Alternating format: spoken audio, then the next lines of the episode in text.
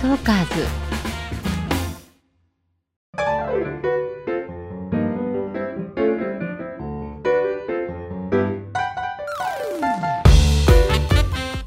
こんにちは。聞くエステ。誰でも輝くパーソナル診断。二上由美子です。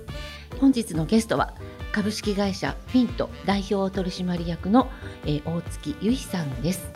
よろしくお願いいたします。よろしくお願いします。あのはあらかじめネットの方で、えー、いくつか拝見勉強しなきゃと思いまして拝見していてやっぱりね小柄な印象がありました。いつもそう見られます。はい。もう座っていて例えばなんか、先に座ってる何かことがあったとして立った瞬間に「え身長高いんだね」って言われがちで、はい、多分顔が多分そういう印象だったりとか、まあ、上半身がそうだっていうことなんだと思うんですけど。顔が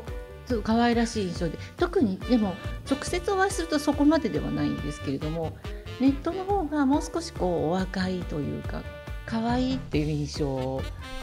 直接お会いする方が大人っぽいですね。え本当ですか？なんかそこの印象もきっとなんか自分ではコントロールできてないというか、うん、あの見てほしい、うん、その印象に慣れてないので、うん、そこら辺もぜひご相談させていただければなって、ここでお話できればなと思ってました。わかりました。はいそちらも含めて今日はお話ししていきたいと思います。えーと、さて先ほど、えー、大月由衣さんの各種診断をさせていただきました。えーと大月さんこれまでこういった診断のご経験はありましたか？カラー診断だけ、はい、あのコスメのところの化粧品の、タッチアップみたいなところで、一瞬やっていただいたっていう経験だけで、はい、あとはやったことなかったです。はい、かしこまりました。えっ、ー、と最近コスメ売り場でそういうイベントとか多いですよね。はい。では、えー、本日は大月由さんの診断の結果、この後詳しくお伝えしてまいります。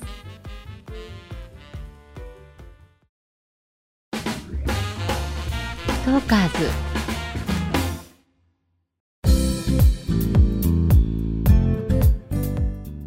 聞くエステ誰でも輝くパーソナル診断。本日のゲスト大月由衣さんの診断の結果。パーソナルカラーはスプリングタイプ。骨格はストレートタイプでした。えー、まずパーソナルカラーの方からお話をしていきたいんですけれども結構分かりやすいタイプでした。本当ですか？結構ね、あのー、難しくてやたら時間がかかってしまうタイプの方とパパッとテストドレープ23で分かる方といらっしゃるんですが比較的にあのはっきりしているタイプです。自分でもでも胸を当てていただいてみたらすごい変わってびっくりしました、ね、もう2種類目ぐらいにはお月さん自身ももう分かりましたねですよねこれがなんかくすむとか暗くなるってなんかおっしゃったりしてたと思うんですけど、はい、これがそういうことなんだっていうのが分かりました。ね、あの目の錯覚だけであれだけ顔色が変わってしまうとなんかもったいないですよね使わないと。でも自分ではどうやってこう調べればいいかやっぱり分かんないので、こうやって判断していただけると、なんか選びやすくなるなと思いました。確かにねセルフ診断はやっぱり限界があるかなとは思います。普段ねお洋服はもうなるべく時間をかけたくない、うん、お買い物もそうですか？そうですね。あんまりもう、うん、もう大体骨格とかの話かもしれないんですけど、うん、もう試着はでもマストでしてて、試着しないと全然着てみて似合わない似合うがすごい激しく自分ではあってこう見た時には可愛いと思うんですけど自分が着たら全くなんか似合わないというか,、なんか思ってた服の印象と自分が着たら変わってしまうってことがすごく多くて、はい、そこをなんかどうや骨格診断できっと判断できるのかなとかは思いましたね。大月さんは感度がいい方だと思うんですね。あのそこに気づけない人っていうのもいてこの服かわいいでその服を着たいで着るでその違和感に気づくことができない人も世の中にはもちろんたくさんいらっしゃって、えーと、大月さんは多分すごく感度よく気づいてしまうので試着しないとこれはダメだって早い段階でおそらく気づいたんだと思うんですけど。でも試着ってまた時間かかるから、まあ、面倒じゃないですか。そうですね。なのであんまりもう本当にワンシーズンに1回ぐらいしか私買い物しっかり行かなくって、ほとんど変えたりするのを1日で全部済ませちゃうみたいなタイプなので、はい。まあ、やっぱりそれは一日中ずっと試着してその日は体力を使って似合うものを買っていくっていう感じになります。合理的に。本当にそうです、はい、あの時間があんまりかけたくないという時にやっぱりね死んだもの知ってると便利なんですけれどもまず色は遠目に見て違うなって色のところには例えば私は最初から近づかないのでそこでもう時短なんですよね。確かに。で私はブルーベースなので、はい、えー、絶対的に似合わない黄色系オレンジ系それからキャメル系はどうせ似合わないのでも手に取らないので、まあ、色って遠目でもすぐ分かるんです、ね、確かに確かになので、えーと、大月さんの場合はスプリングですからベーシックカラー先ほど白が多いっていうか伺ったんですがベーシックカラーがやっぱり着やすい。そうですね。白と茶色系をよく着ていると思います、うん、それはやっぱりその方が例えばお仕事上とか、まあ、トータルで落ち着くなとか便利だなとか。便利で、うん、かつ選びやすい、はい、色はやっぱり自分を選ぶというか、うん、なんで派手な色のものは、あんまり試着してもすごい似合わないことが多くて、なので一番落ち着く白とか茶色を着てしまうんですけどなんか水色とか本当にピンクとかはあんまり自分では選ばなくて。そうですね。あの実際よくねカラーアナリストってカラフルな色を勧めるっていうのがまあ王道というか いろんな色をぜひ着てくださいっていうのが一応ねなんか教科書通りなんですが私は意外と勧めなくてベーシックカラーをやっぱり自分にはベーシックカラーある程度揃えておいて時々着たくなる時あるじゃないですかなんか赤が着たくなったとか。そういう気分に合わせてそれ以外のカラフルな色はあの取り入れていけばいいと思う方なんですね。で白はそのきなり系のアイボリーとか真っ白じゃない白を選べば大体大丈夫ですからただ唯一あのグレーっぽい白っていうのがあるんですね。うんうんうん、それだけは避けていわゆる、まあ、アイボリーとかきなりエクルなんて表現されるようなクリーム色に近づこうとしているような白。今日お召しになっているものもそうですけれども。あのそっちの方の白を選べば大体 OK です。よかったです。今日この白で、ね、お似合いであのバッグもちゃんとお似合いの色で統一されてますね。あのあとオータムとの白の違いはっていうのはですね。そこが難しくて。気にしなオータムとスプリングの違いはやっぱりまだまだわからないというか。そうですよね。あのこれはちゃんと見分けなきゃダメですよって色もあるんですけれどもまず白ベージュブラウンはあのそんなに気にしなくてもいいです、うん、えっと、気にするとしたらブラウンがちょっとあの暗いブラウンだけ避けていただければいいかなと思います。うんうんうん、もう白の違いなんてわずかな差なんでそこは全然影響大きくないですから。安心ですそう。あのオータムにあるのがちょっと焦げたような、う苦そうな色って表現するんですけどちょっと秋っぽいですねやっぱり苦そうな色は。その渋そうな苦そうな茶色だけ避ければ大体のブラウンは大丈夫。あとねベージュはもうそんなに問題ないです、うんうんうん、で白ももちろんこのちょっとねあのオータムの方が黄みが強いだけなんですね、でそこもそんなに神経質になるところではないので、えー、ベーシックカラー白ベージュブラウンは、まあ、オータムとの差は気にせずただ気にしたいのがブルベのベージュが存在しているのでベージュブラウン。そこだけはちょっと気をつけたいかなとは思います、えー、どういうものかというとあの本当に飲み物のココアのパウダーの色。結構濃い茶色ですね。濃いというかですね赤いんですよ。赤っぽいというかはい、はい。はいその違いがこう見比べるとね全然違うんですけれども赤みが強いこととグレージュっぽいベージュだとグレージュっぽい。グレージュって書かれてるものはとりあえずやめといた方がいいです、うんうん、あとは濃いブラウンになるとこのココアっぽい赤みが強いものを避けるといいと思います。なるべくキャメルとか黄色みの強いブラウンですねを選ぶようにすればまあ問題はないかなと思います。あとはもうこの黄色とかあの赤とかオレンジとかは綺麗な色渋くない色。オータムはやっぱりどうしてもこうちょっと大人っぽくて渋みがあって本当に季節の秋のような色なのでただそれもですね例えばえーと、いわゆるエルメスオレンジって言われるような、まあ、オレンジですね。はオータムの色なんですけれども着ても問題ないです。さっきの色もある。本当に避けたいのは、うんうん、その抹茶色とか、オリーブグリーンとかその本当にくすんだ色。渋い色ですね。だけ避ければあの明るい色はオータムをうっかり選んでも問題はないです。ちょっとこう大人っぽくなるだけなので肌がくすむっていうほどの影響は出てこないです。なんか私あの今会社をやっていて、自分で経営していて、はい、まあ、イメージとしては、結構しっかりしたところもありつつ、はい、あのなんだろう、まあ、ファッショナブルというか、うん、SNS のお仕事も結構がまあメインになってるので、ファッショナブルみたいなところをやりたいんですけど、なんかどちらかに寄ってしまいがちというかこうかっちりしたものにしようとするとすごいかっちりしてスーツみたいなのがこう選びがちで、なんかそこのそのかっちりしたスーツみたいなのだったりちょっとそれでも色をこう落として、ちょっと大人っぽく見せようとすると、多分きっとオータムを選びがちというかこう渋い色にしようっていうふうに思ってるんですけど、こうスプリングをなんかこうでこう自分でこう活かしながらというか、かつそれでこう落ち着いたしっかり者の印象を見せるコーディネートとかってどういうのやったらいいんですか？わかりました。あの冒頭でもありましたよね。印象が小柄に見やっぱりまあ小柄に見えるっていうこと自体はあまり気に入ってないところですか？いやまあそうですね。なんかギャップがあるなというかちょっと若若くというか見られがちなんじゃないかなというふうには思っていて、若く見られることが改善したい。そうですね、はい、そうなんか子供っぽいっていう印象じゃなく、うん、こうしっかり者の印象をしたいんですけど、うん、自分でも多分似合うものとか、うん、顔とかと合わせていくと、うん、なんとなく可愛らしいに寄ってってる気がしてて、で突然そのかっこいい側にすると、すごい浮いちゃうというか自分クール超クールすぎちゃったり、超かっちりになっちゃって、そこの差が激しくなってしまう、い。がちなのでなんか明るいまま、フ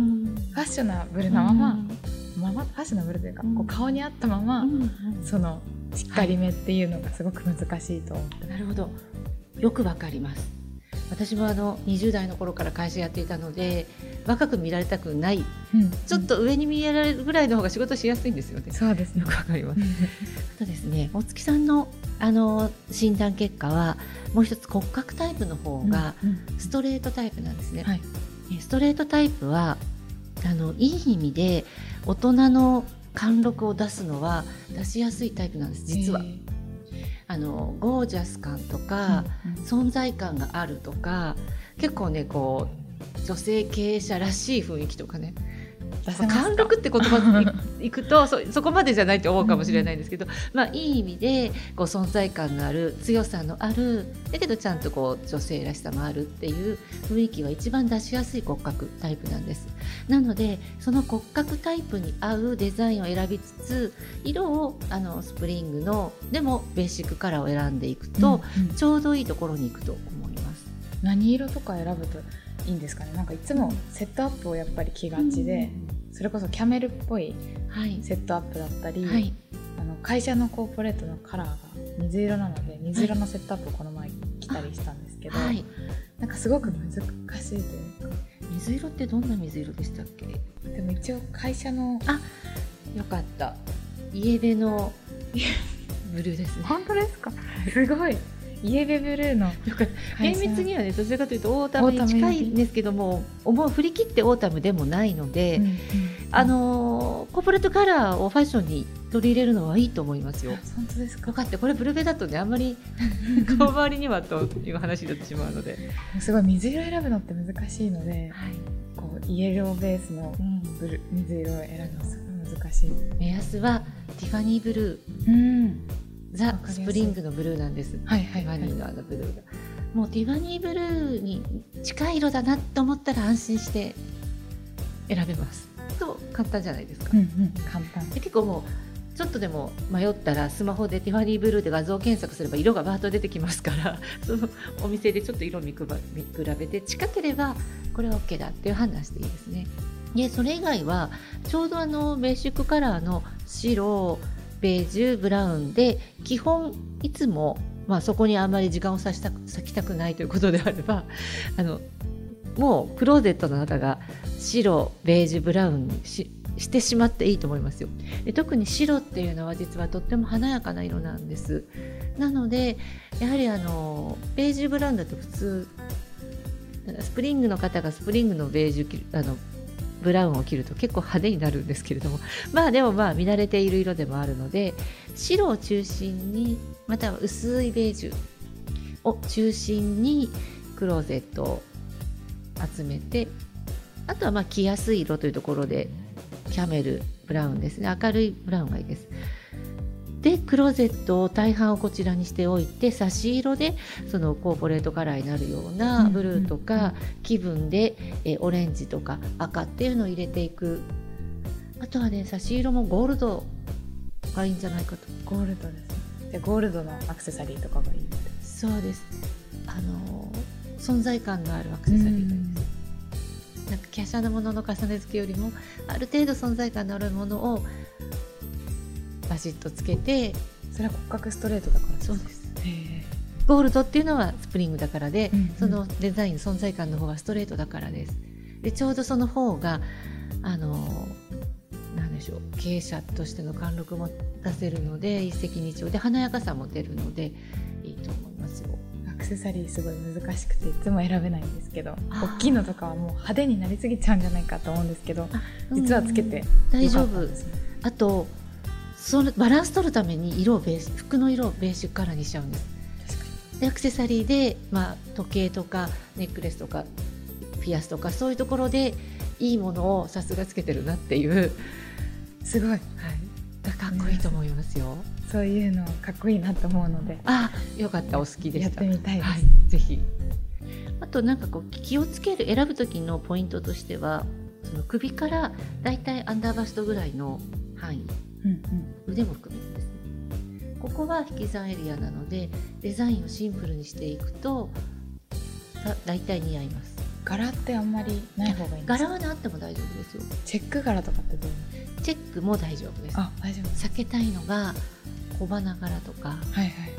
えー、ペイズリー柄とか、うんうん、細かくてごちゃごちゃした柄は避けた方がいいです。そうなんですね。もう花柄だったら何の花か分かるぐらい大きい大きいものでドット水玉模様もドットが程よく、まあ、あんまり大きすぎるとちょっと違う世界行ってしまうので、はい、あのベーシックな範囲である程度もはっきり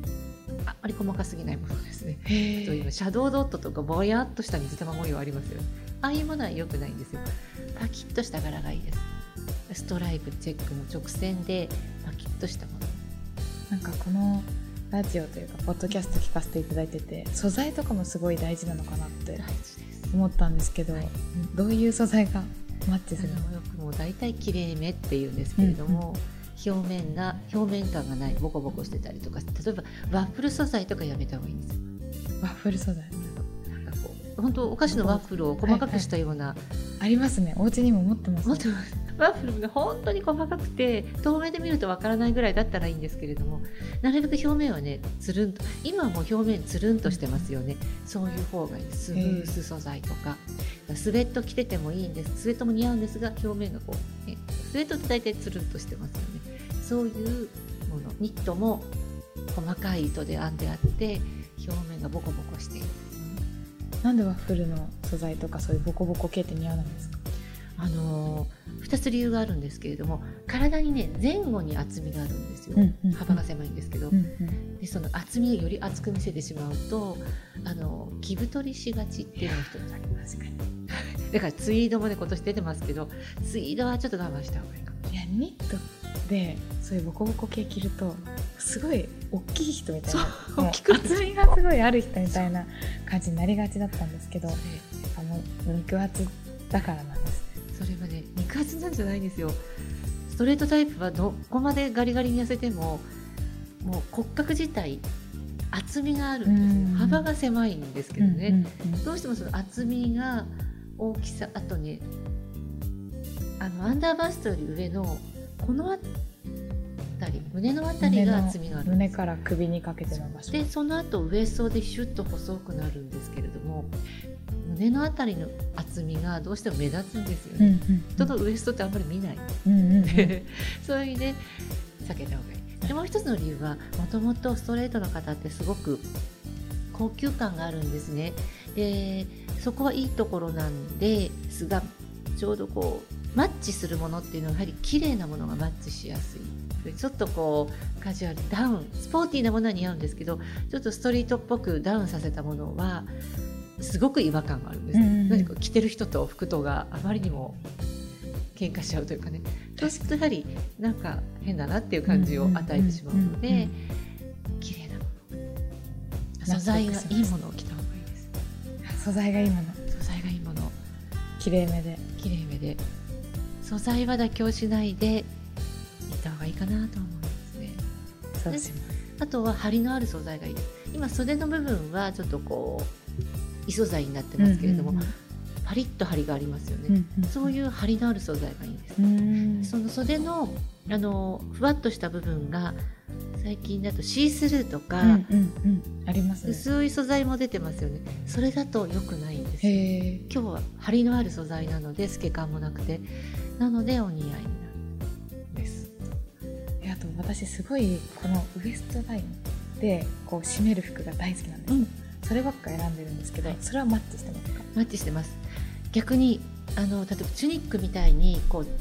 全然体型を隠す服を着るとそうって見えちゃうんです。わ、かります？それがやはりあの胸の辺りの厚みだけ拾ってその後メリハリ体型なんでストレートの人はちゃんとその後キュッとしぼむ部分が見えないと大きいだけの人目の錯覚で見えてしまうのでウエストマークはした方がいいので大正解です。わかりま